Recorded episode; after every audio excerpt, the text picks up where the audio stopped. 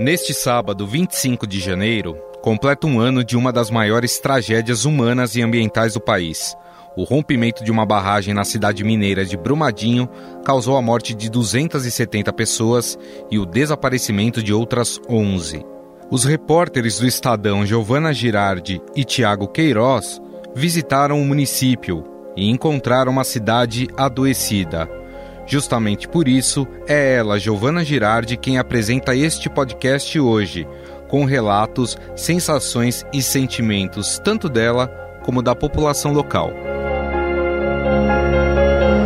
Você pode ver que tudo parado. Entra nenhum sem, sem gente, sem vida. Parece que a gente não tá vivendo, né? É aquele negócio, né? Dia 25 todo dia.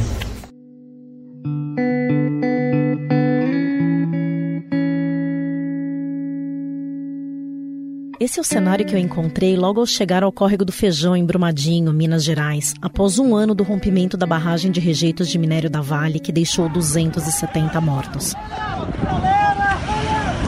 Calma aí, aconteceu!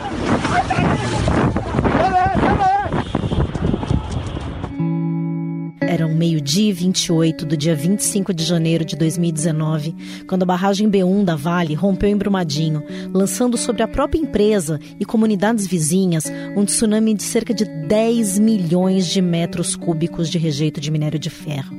Isso equivale a 4 mil piscinas olímpicas. Fez o Brasil inteiro relembrar hoje a tragédia ambiental e humana registrada há pouco mais de 38 meses em Minas Gerais. De novo em Minas Gerais. De novo pelo rompimento de uma barragem de rejeitos de mineração da Vale. Brumadinho é hoje uma cidade adoecida, que não se reconhece mais. Com cerca de 39 mil habitantes, é comum encontrarmos nas ruas alguém que foi direto ou indiretamente atingido pela tragédia. Todos perderam pais, mães, filhos, parentes distantes ou próximos, vizinhos, amigos, colegas de trabalho, de escola, da igreja, da comunidade, gente que jogava futebol junto. Todo mundo era cliente de alguém, do comércio, das lojas.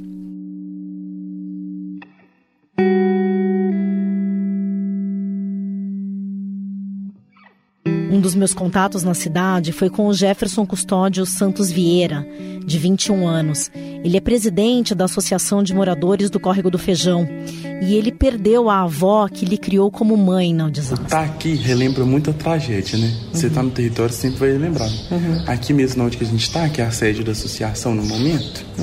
Porque, por exemplo, a gente está aqui por quê? Porque a sede da associação foi usada para guardar os corpos até eles serem encaminhados para o IML. E aí o salão comunitário, onde fazia os eventos, as festas da comunidade antes do rompimento, ele passou a ser o PA da Vale, ponto de atendimento da Vale e de doações. A escola foi é, dormitório dos bombeiros, a igreja evangélica foi usada como dormitório também, a igreja católica foi usada como base de operação, o campo foi usado para os helicópteros como heliporto, é, a quadra foi usada como hospital veterinário, tudo isso por mais de três meses. Então, tudo que se está no lugar sempre vai relembrar a tragédia, o dia da tragédia.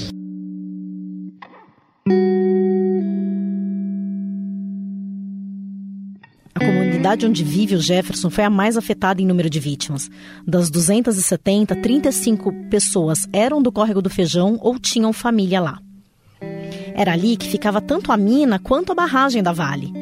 O tsunami de lama desceu ao largo da comunidade e pôde ser testemunhado por muitos moradores, como o próprio Jefferson. E ficar nesse lugar é difícil, tá vendo? O tempo todo tem caminhão passando, tem ônibus, barulho é intenso o dia todo. Isso irrita a gente, deixa a gente muito irritado. Porque aqui era super tranquilo, Tranquilo. Até os passarinhos tá diminuindo aqui no salão, é um dos poucos lugares onde tem muito passarinho. Porque do resto dos lugares tá sumindo tudo, não sei porquê. A gente vê que, né, que até os animais vão sumindo. Por conta do estresse, né, que eles estão expostos aqui, poeira demais, barulho demais.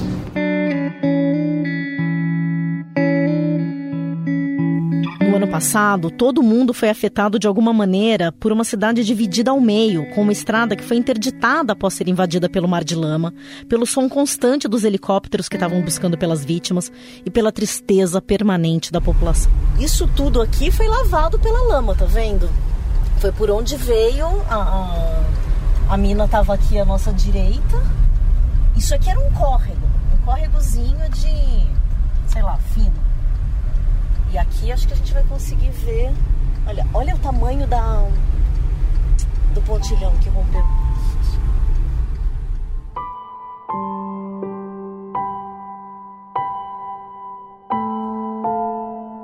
Além de levar vidas, a lama destruiu moradias, sítios, hortas, córregos e lagoas. Até uma cachoeira desapareceu, um lugar que servia para turismo, que recebia muita gente. Muitas pessoas acabaram vendendo suas casas nas principais comunidades atingidas, simplesmente porque elas não aguentavam mais viver com tantas lembranças. Quem ficou já não reconhece o local onde está. A paisagem mudou, os vizinhos foram embora e ainda há 11 vítimas que permanecem desaparecidas sob a lama ou que não foram identificadas ainda pelo IML. Por outro lado, pelo menos 5 mil pessoas acabaram se mudando para Brumadinho, ou atrás do auxílio emergencial que foi dado pela Vale para todos os moradores da cidade, ou atrás de emprego mesmo, porque muitas empresas foram contratadas para fazer obras emergenciais na cidade. Com isso, o trânsito é intenso e, apesar de alguns lugares já terem sido liberados, boa parte da área tomada pela lama continua desfigurada. Uma paisagem marrom desoladora ainda ocupa o que era antes um belo vale. Ele pediu pra gente ligar o pisca-alerta. É, sim. Então vamos lá. Passado um ano da tragédia, os helicópteros já não são mais tão frequentes em Brumadinho. Por outro lado, um barulho que se ouve constantemente é o das máquinas e caminhões que fazem os mais diversos tipos de obras para recuperar a cidade.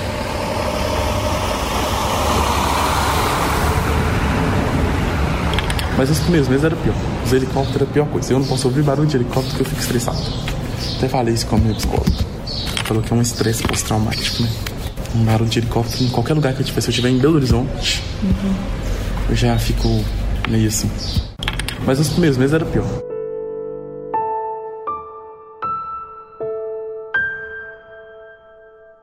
O que o Jefferson relatou agora é algo que está sendo sentido por toda Brumadinho. O que eu encontrei lá na cidade foi uma população adoecida pela tragédia. E aqui a gente não está falando de casos isolados, de uma pessoa com depressão e outra com ansiedade, mas de um adoecimento coletivo. É tanto que a equipe de saúde mental da cidade cresceu muito. Hoje eles têm 39 profissionais e 24 foram contratados depois da tragédia. De janeiro a dezembro do ano passado, o consumo de antidepressivos cresceu 56% e o de ansiolíticos 79% em relação ao mesmo período de 2018.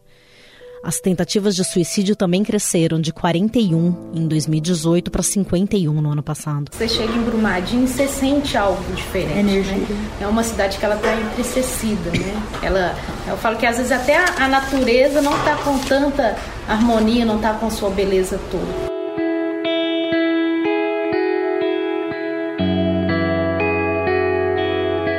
Essa que a gente ouviu agora é a Patrícia Regina dos Santos, assistente social, que foi contratada pelo município justamente depois da tragédia.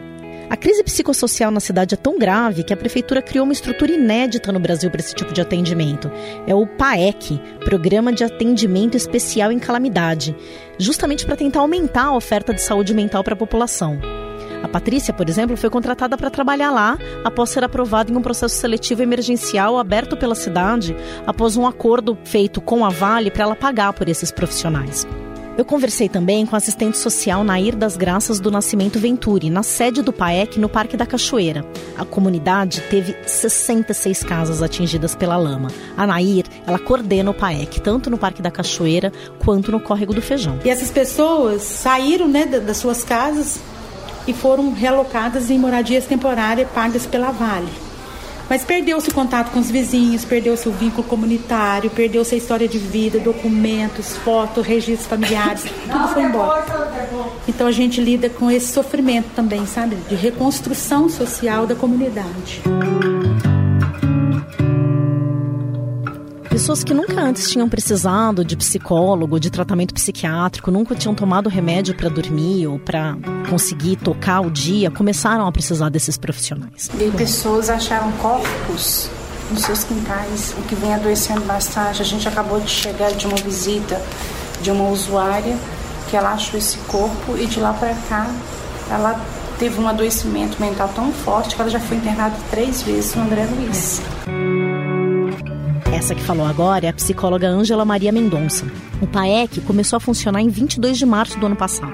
E até o final do ano ele fez cerca de 10 mil atendimentos nas duas unidades, no Parque da Cachoeira e no Córrego do Feijão. Quando a gente fala em atendimento, é uma palavra ampla que inclui tudo, desde acompanhamento das pessoas, encaminhar para outros serviços, fazer visitas domiciliares. Mas mesmo com todo esse esforço, duas pessoas acabaram tirando a própria vida no ano passado no Parque da Cachoeira. A Nair me contou um pouco o que é a dor que os profissionais sentem quando eles se deparam com esse tipo de situação. Como técnico, a gente também fica muito abalado, porque parece que a gente também né, fica assim no sentimento de que não deu tempo de acudir, né? né? Não deu tempo de fazer, não deu tempo. Mas por outro lado, a gente vê a importância de nós estarmos aqui. E eu sempre falo com a equipe daqui do Corte Feijão, nós somos ponto de luz nessa escuridão.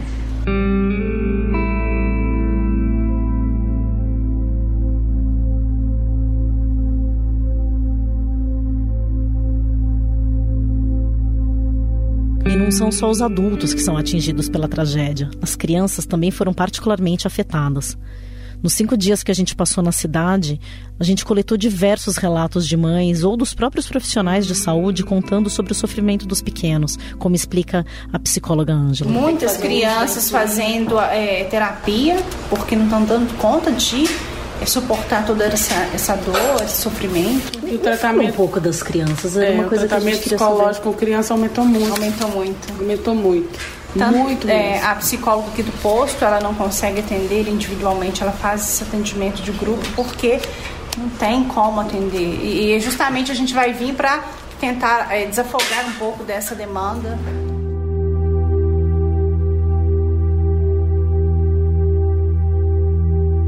Um dos casos mais tristes que ouvimos quando estávamos lá em Brumadinho foi do menino Rafael, de 12 anos. O nome aqui é fictício para proteger a criança. Ele há alguns meses começou a se cortar e a mãe foi avisada por um psiquiatra que corria risco de perder o menino. Oi! Eu sou a Giovana do Estadão, tudo bem? Dá licença, o Thiago tá comigo. Como vai, tudo bem? Vamos aí, minha filha. Uma dureza? Só uma dureza. É. Deixa ele vir.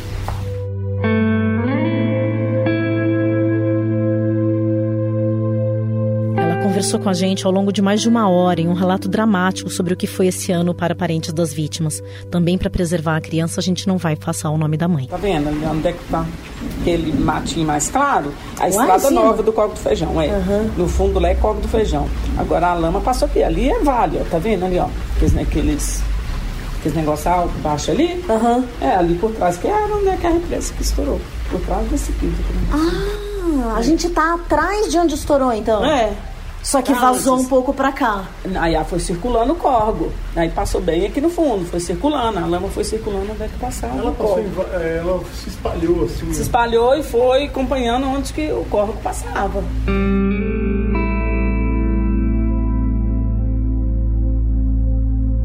A mãe perdeu no desastre um primo que tinha sido criado com ela como um irmão. Eles eram super próximos e viviam juntos.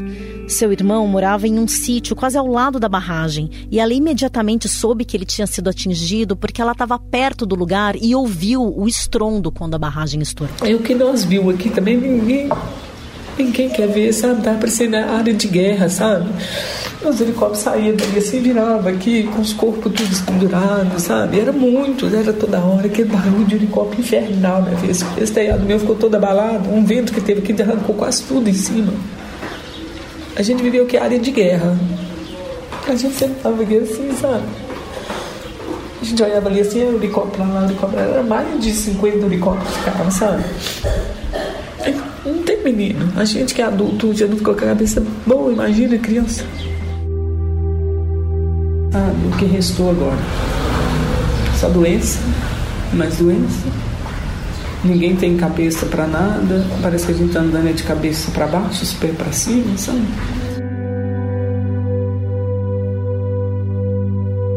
Ela mesma está precisando fazer tratamento psicológico e depende de comprimidos para dormir e para se manter ao longo do dia. Com o tempo, vendo o sofrimento da mãe, o menino também começou a adoecer. É hora que a vida a gente tem sentido, né, mãe? A bala vai matar todo mundo mesmo. Porque não morreu na lama, vai morrer todo mundo doente. Porque aqui todo mundo anda cabeça baixa, sabe? Parece que tem um peso nas costas da gente. É, parece que isso aqui, ó, a gente só anda talado, sabe? Falei, falei, gente, a gente era tão feliz com pouca coisa, sabe? Aí de repente a vida da gente vira uma escuridão que não tem luz.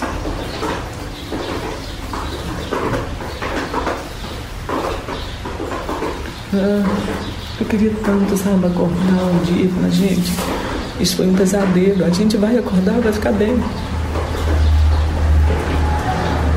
A gente acorda, abre o olho e vê, sabe? Vê a família toda doente.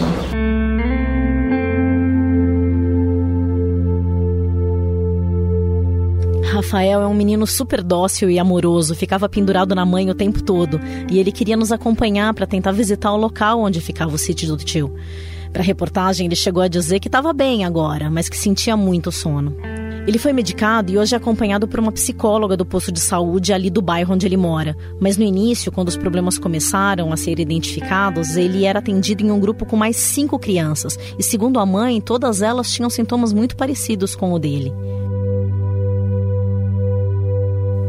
Se para os familiares das pessoas que foram encontradas seguir a vida tem sido bem difícil, a situação ainda é mais pesada para um pequeno grupo de pessoas que ainda aguardam os corpos de seus familiares. 11 pessoas ainda não foram encontradas na lama ou não foram identificadas pelo IML. E demoramos dias para acreditar que todas aquelas pessoas já tinham morrido. Gastamos dias. A gente ficou naquela coisa de sem notícia, a Vale nunca nos ligou para falar que eles tinham morrido. Começaram essa lista dos desaparecidos. Nós, familiares, nós não aceitamos esse termo porque eles não desapareceram. Desapareceu é alguém que você não sabe em que local que eles estão. E eles não foram encontrados. Eles estavam lá trabalhando, morreram no horário sagrado, né? O horário do almoço. No caso da minha irmã, a gente tem notícia que ela estava dentro do refeitório. E eles não foram encontrados, localizados naquela extensão enorme da lama. Mas eles estão lá. Não tem é, essa questão de falar que eles são desaparecidos, não. Eles simplesmente ainda não foram localizados como as outras vítimas.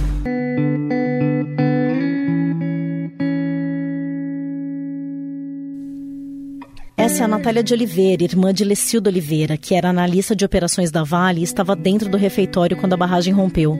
Lecilda tinha 49 anos, quase 30 de empresa, e até agora não foi encontrada. No começo a gente tinha muito aquela esperança, né? Porque cada dia que era um velório, uma pessoa identificada, a gente ficava pensando que hora que meu telefone vai tocar.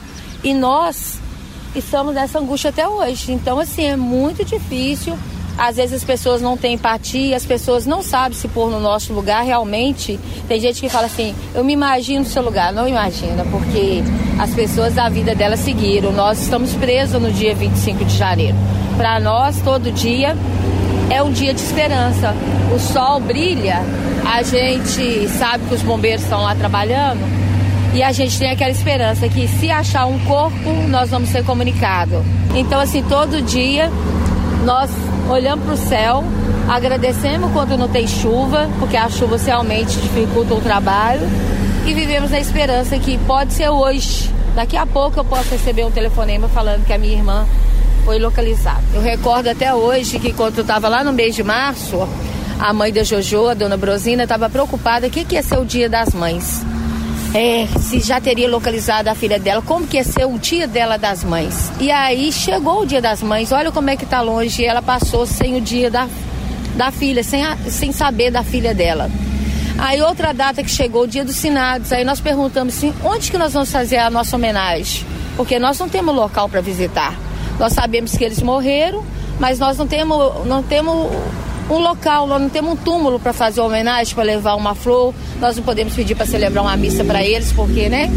Oficialmente eles não, não estão mortos.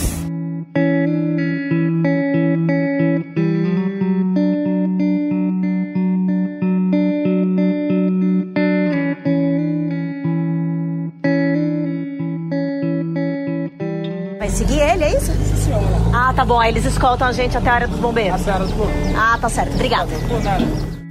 Hoje permanecem em campo cerca de 75 bombeiros. Para continuar os trabalhos nas condições de chuva que têm ocorrido desde o começo do ano, duas enormes tendas foram montadas em meio à chamada zona quente, para poder receber os rejeitos, onde os bombeiros fazem uma espécie de mineração desse material em busca ainda de segmentos de corpos.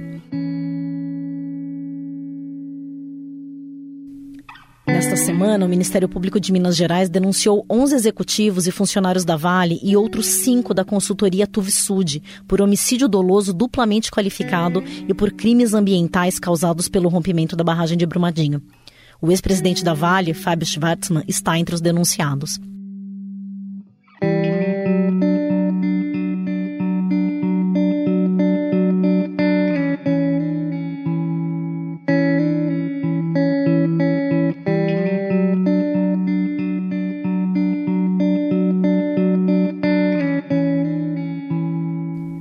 Semana que passamos em Brumadinho, cinco dias lá, a sensação que fica é de que vai demorar muito tempo ainda para a cidade se curar, se é que é possível se curar de uma tragédia como essa.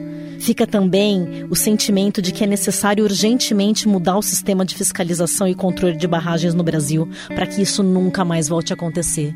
Uma das coisas que a gente mais ouviu da população lá é que eles não querem que essa tragédia seja esquecida porque eles querem que haja mudanças no sistema.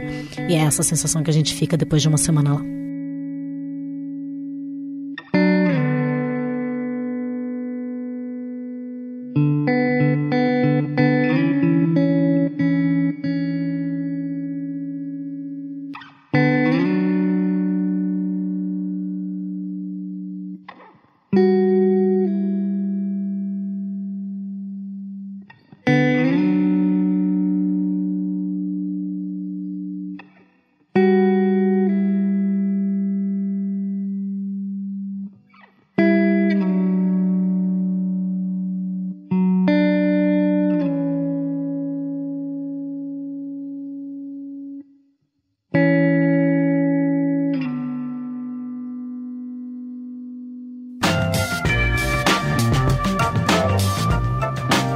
O Estadão Notícias desta sexta-feira vai ficando por aqui. Contou com a apresentação e reportagem de Giovana Girardi, produção e montagem de Gustavo Lopes e Júlia Corá e finalização de Nelson Volter. O diretor de jornalismo do Grupo Estado é João Fábio Caminoto. Mande seu comentário e sugestão para o e-mail podcast@estadão.com. Um abraço e até mais. Estadão Notícias.